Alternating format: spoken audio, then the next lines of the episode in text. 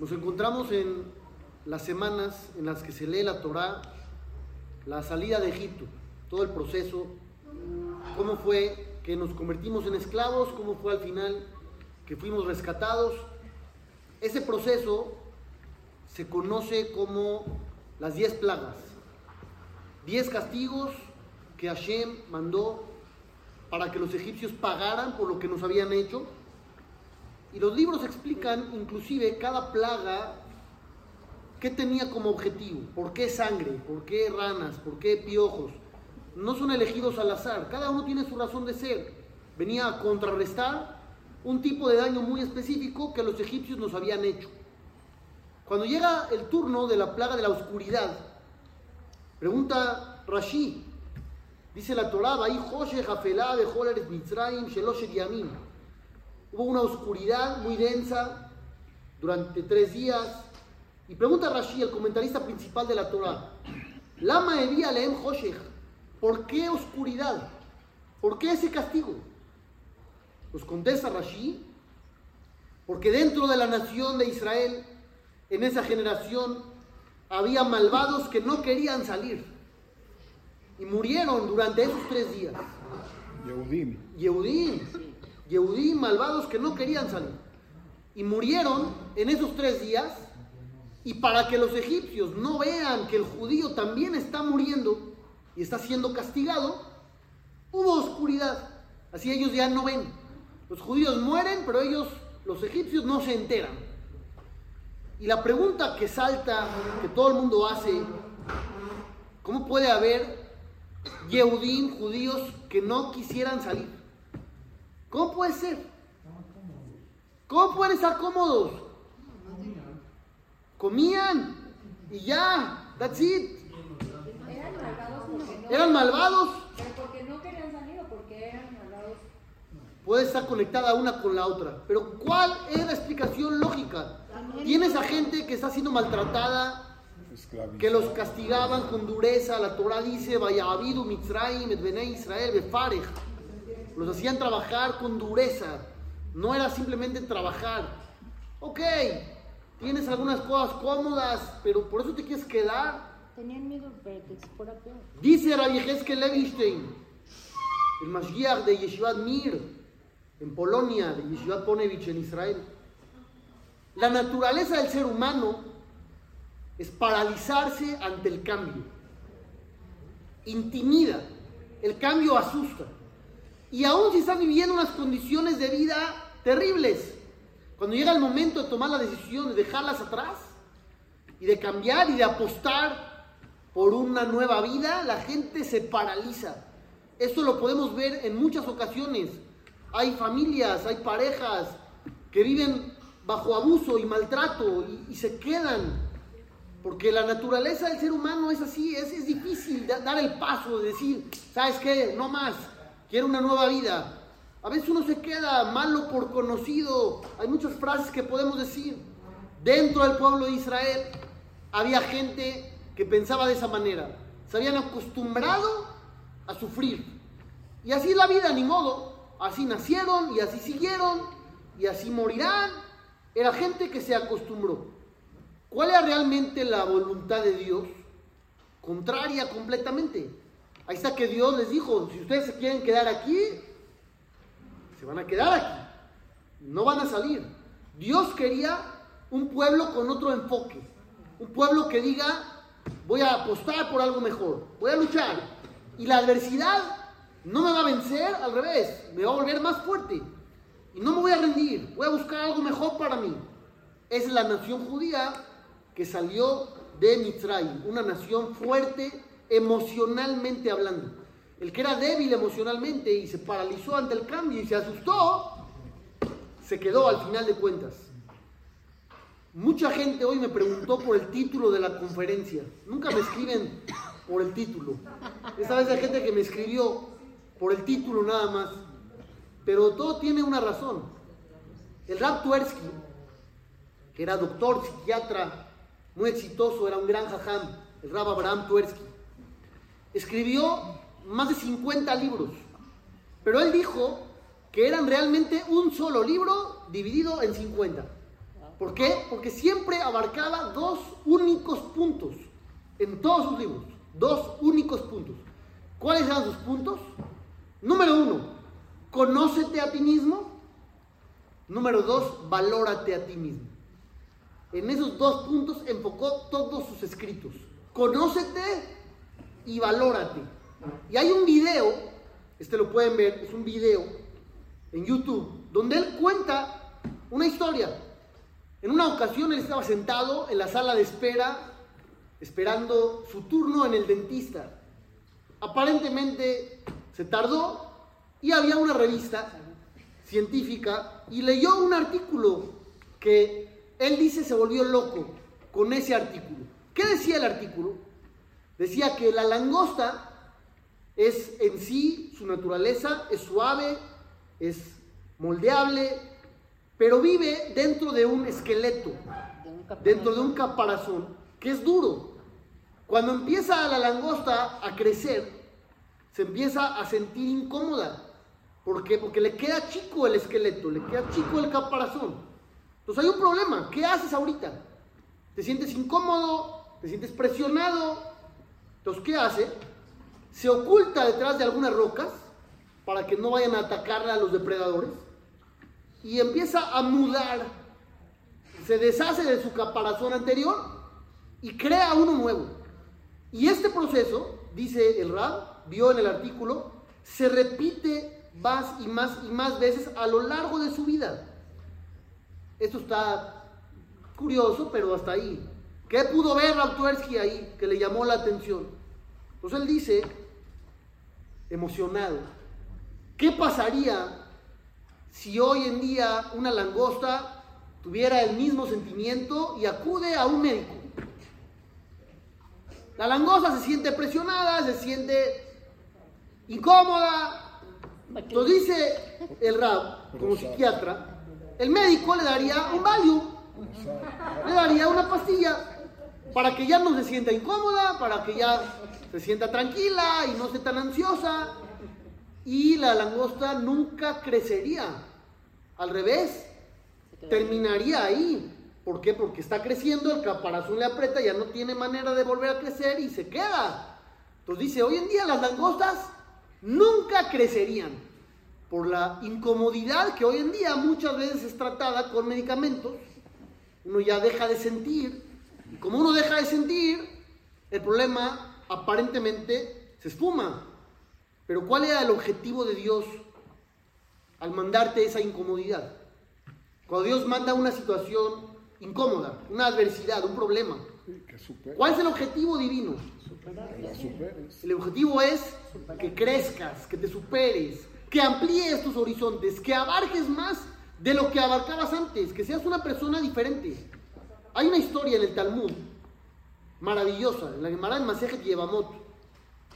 Dice la siguiente historia. Había una discusión entre los Jajamim, la casa de Hilel y la casa de Shammai, Betilel y Bechamay, con respecto a cierta unión matrimonial, si era válida o no era válida. ¿Cómo se suele dictaminar la alajá? ¿Como Bechamay o Betilel? Betilel. Como Betilel. Así es el 95% de los casos. Sin embargo, dice el Talmud, en la época de Rabí Dosá ben Arquinás, de repente salió un rumor que este gran jajam dictaminó como Bechamay. Al revés de cómo se suele dictaminar la alajá. Entonces se reunieron los grandes jajamín. Dijeron, ¿cómo es posible que Rabí Dosá haya dictaminado al revés? Como Bechamay, tiene que dictaminar como Betilel. Hay que formar un comité que vaya a hablar con él. ¿Quién va a ir a hablar con él y decirle que no está correcto? Entonces, se pone como voluntario Rabbi Yoshua, el famoso. Dice Rabbi Yoshua, yo voy. Ok, Rabbi Yoshua, vente, vas tú. ¿Quién más? ¿Quién más? Dice Rabbi Elazar Nazaria, yo voy. ¿Quién más? ¿Quién más? Dice Rabbi Akiva, yo voy. Vean qué comité, ¿eh? Rabbi Akiva, Rabbi Elazar Ben Azaria, el de la Gadá de Pesach, y Rabbi Yoshua, que era maestro de Rabbi Akiva. Es un comité súper importante. La élite de los Jajamín va a ir a hablar con él. Llegaron a la puerta de Rabbi Dosá, se esperaron ahí, entra la sirvienta con el jajam y le dice, Rabbi, Jajme Israel va metzleja, los grandes jajamim han llegado a verte. Pero hay un problema. Rabbi Dosa casi, casi ya no ve. Estaba muy anciano, su vista era demasiado débil. Entonces vienen unos jajamí a ver quiénes son. Le dice a la sirvienta que pasen. Con la vista muy, muy débil, alcanza a reconocer a Rabbi Yoshua, que era el maestro, en edad era mayor, lo conoció de joven, entonces lo pudo ubicar, lo distinguió, y le dijo a Rabbi Yoshua, ven, ven, siéntate por favor. Lo sentó sobre una cama de oro. Ya se les antojó. ¿Eh? ¿Sí o no? ¿Qué es Springer y qué es Springer? Cama de oro.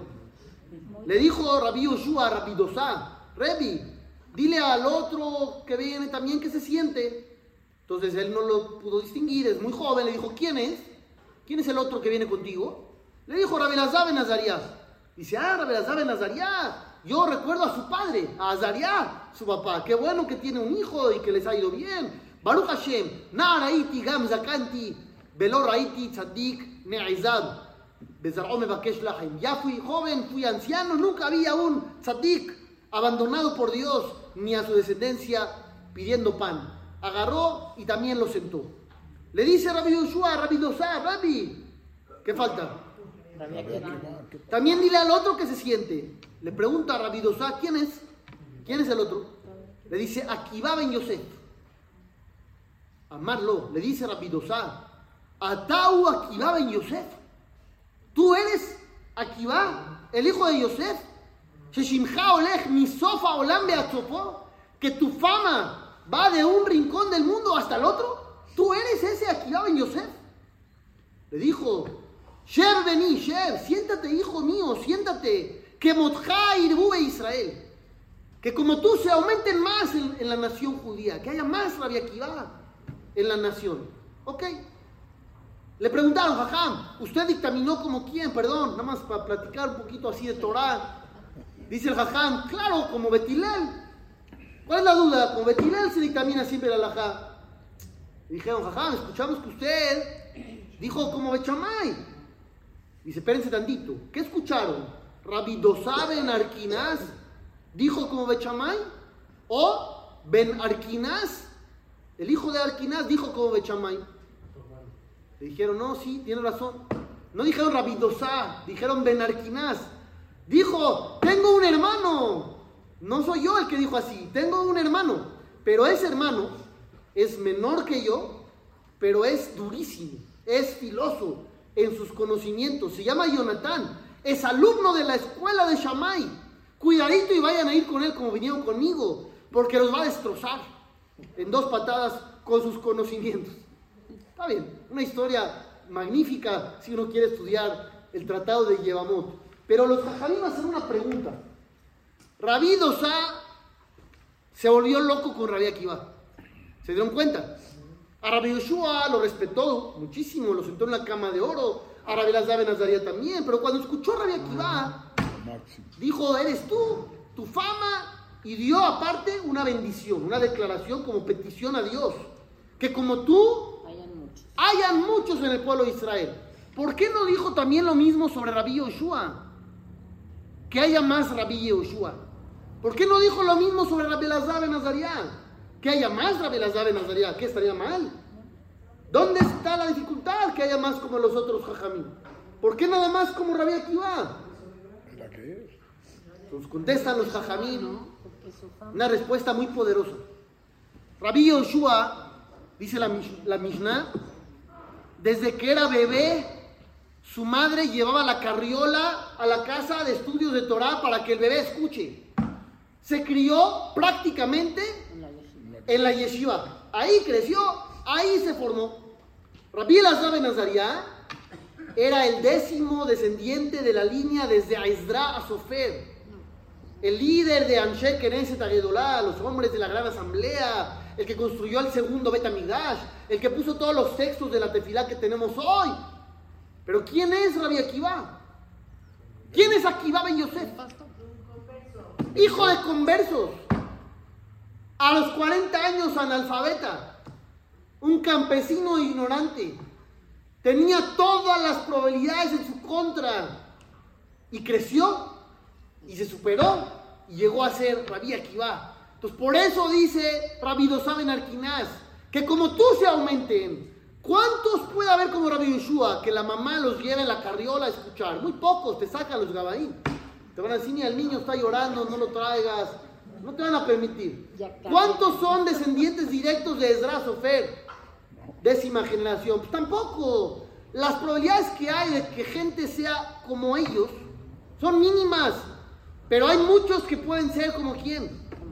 Como Rabia Akiva. Que la adversidad no los venza. Al revés. Que crezcan a través de ella. No que se tomen una pastilla y olviden el problema y olviden la dificultad y se queden ahí. Que se transformen. Toda persona puede aprovechar todo lo que pasa en su vida, ya sea bueno o ya sea un poco complicado. Dice el rey Shelomó, el hombre más sabio del mundo. Maya Pupe Amaich Banealim. ¿Qué significa eso? Lo leen en Shira Shirim. Los que leen Shira Shirim. ¿Qué significa eso? Mayafu ¿Qué es Yafú? Como Yafé. Qué bonitos. Peamaim. Tus pasos. Banealim. Con zapatos. Qué bonitos son tus pasos con zapatos. Wow. El hombre más sabio del mundo. Está muy extraño, ¿no? ¿Qué es esto? ¿Qué más dan los zapatos? ¿Qué eran? Prada, los zapatos. ¿Qué más da? Tan bonitos tus pasos con zapatos. Y sin zapatos, no. O con zapatos nada más. ¿Qué es esto? Dice la Gemara, el Talmud en el Tratado de Sukkah, se refiere a que Dios ama los pasos de Israel cuando suben al Bet Amigdash en las fiestas. Hay una mitzvah de ir. Tú habitas en donde habites, tienes un precepto de ir al Bet Amigdash en Pesach, en Shavuot y en Sukkot. Entonces Dios ama cuando el pueblo de Israel va al Betamidash. Pero ¿qué es lo que no cuadra? ¿Qué falta todavía? Los zapatos. Los zapatos. Que diga los pasos, está bien, van al Betamidash. ¿Qué onda con los zapatos? Peor, en la zona del Betamidash, desde el monte del templo, está prohibido ir con zapatos. Prohibido. Hay que ir sin zapatos. Como cuando Dios le dijo a Moshe, quítate los zapatos, el lugar es sagrado. Ese lugar, los Juanín chambeaban descalzos. Y el pueblo cuando iba, tenían que quitarse los zapatos. Entonces ya no entendí nada. Dios amaba los pasos hacia el Betamigdash con zapatos. Pero ahí, ¿se, ¿se usan o no se usan? No se usan, entonces ya no entendimos nada. ¿O sí? Ya dije verajantes.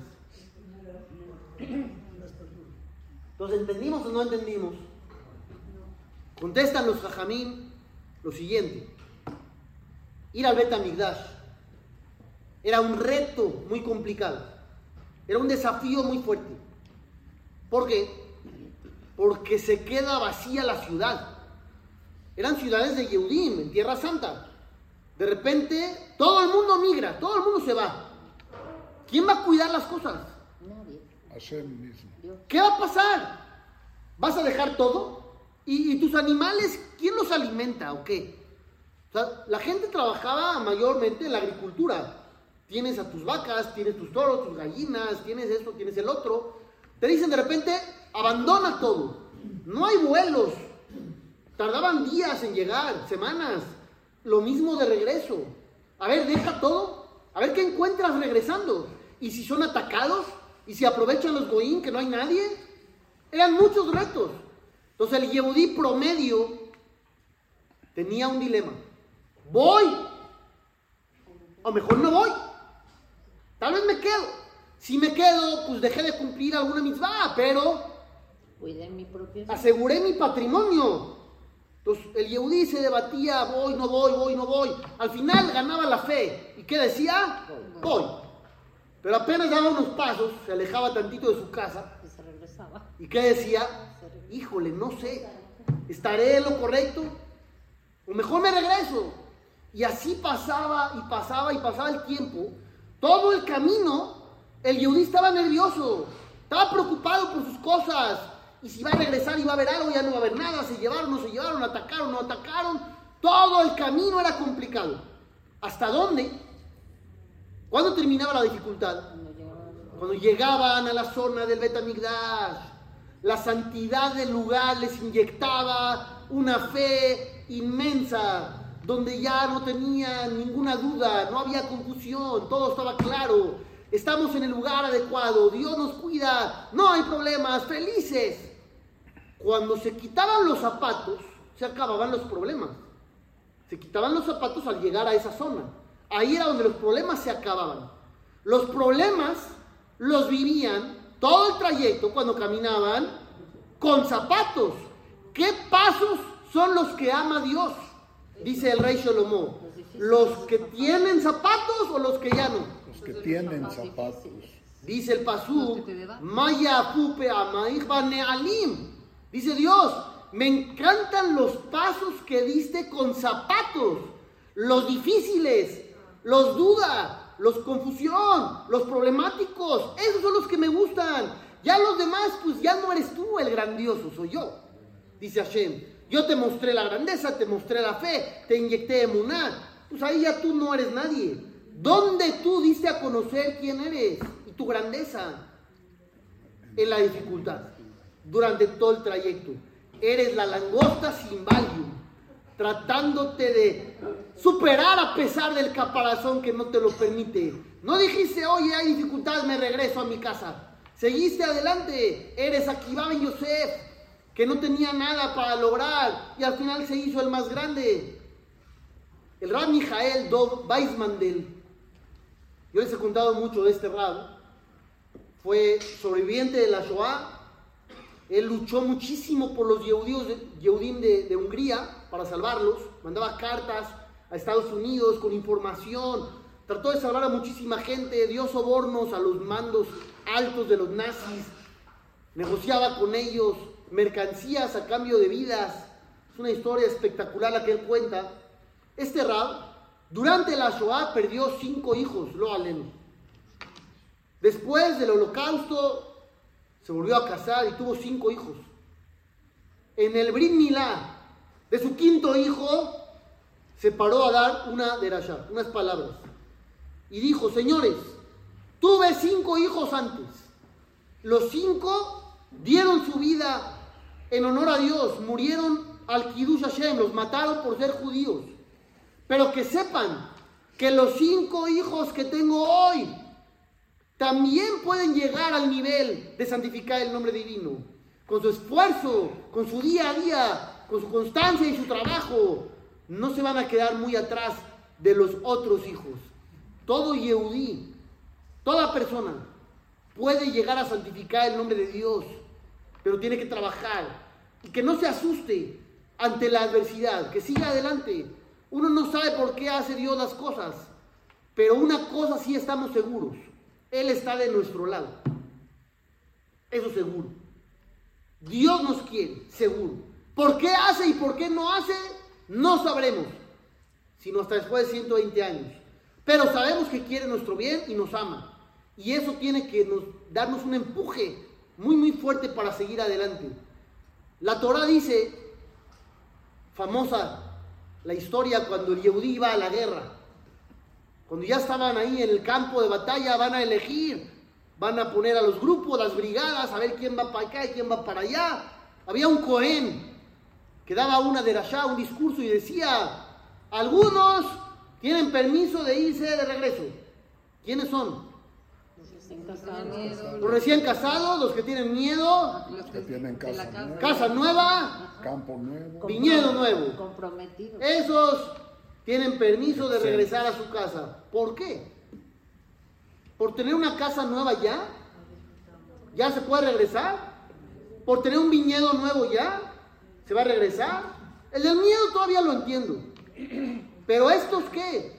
Tiene un coche nuevo, no lo ha estrenado Hazid.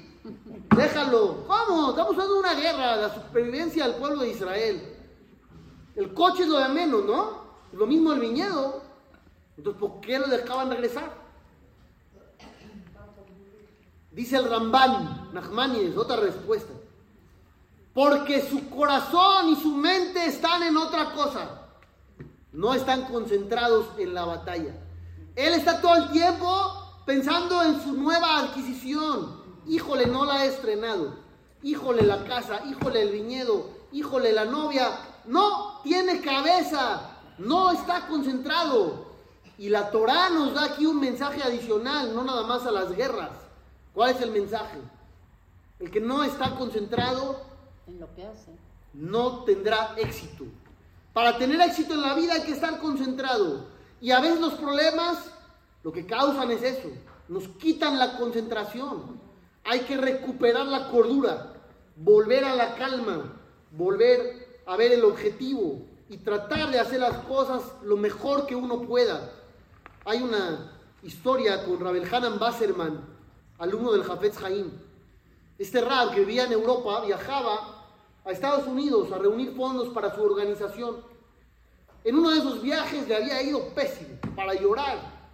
Ya cuando llegaba el momento que se tenía que regresar, le dijeron, Jajam, lástima, no le fue muy bien esta vez, Besrat Hashem, para la próxima.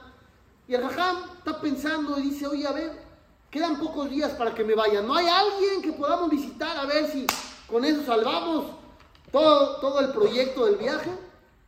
Le dijeron, Rab, aquí en esa ciudad hay un hombre muy rico que trabaja de sastre y abrió un taller, una sastrería muy grande.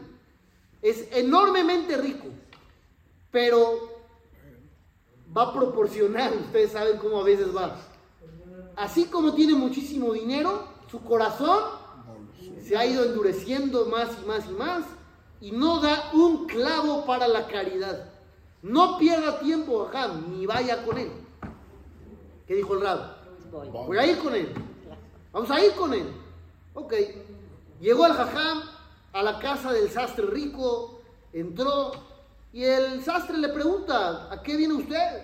¿Qué es lo que quiere? ¿Con qué lo puedo ayudar? Una pregunta de trámite, no es que lo quiera ayudar, ¿no? Pero pues así se pregunta, como cuando le dice a alguien, hola, ¿cómo estás? No te importa cómo estás. Pero preguntas, algo hay que decir. Lo dice Rabel Hanan Basselman, te voy a decir la verdad, ¿ves mi frac? Tengo dos botones que están medio flojos, medio descosidos. Escuché que eres un gran sastre. Vine a que me ayudes, me los cosas bien. Jajam, ¿de dónde viene usted? Dijo, vengo de Europa. Dice, Jajam, a ver, se ve, usted no lo conozco, pero se ve una persona pensante. Se ve que es un poco inteligente. Vino de Europa a Estados. Unidos para dos botones, con el dinero que se gastó, hubiera comprado decenas de nuevos trajes. No entiendo a qué vino usted. Le dice Rabel Hanan Basserman, no acepto preguntas. Me preguntó a qué viene, le dije a qué vengo. Vengo a que me ayude a coser mis dos botones. ¿Me puede ayudar o no? Se enojó el sastre. Se ofendió. Le empezó a gritar. ¿Qué acaso estás demente? Para eso tan pequeño, viajaste tantos kilómetros, gastaste tanto dinero. Y no estaba calmado el sastre hasta que le dijo, Atau Ashotea Gadol Sheraiti Baolam. Eres la persona más tonta que he visto en el mundo. Rabel Hanan Basserman, alumno del Jafetz Haim.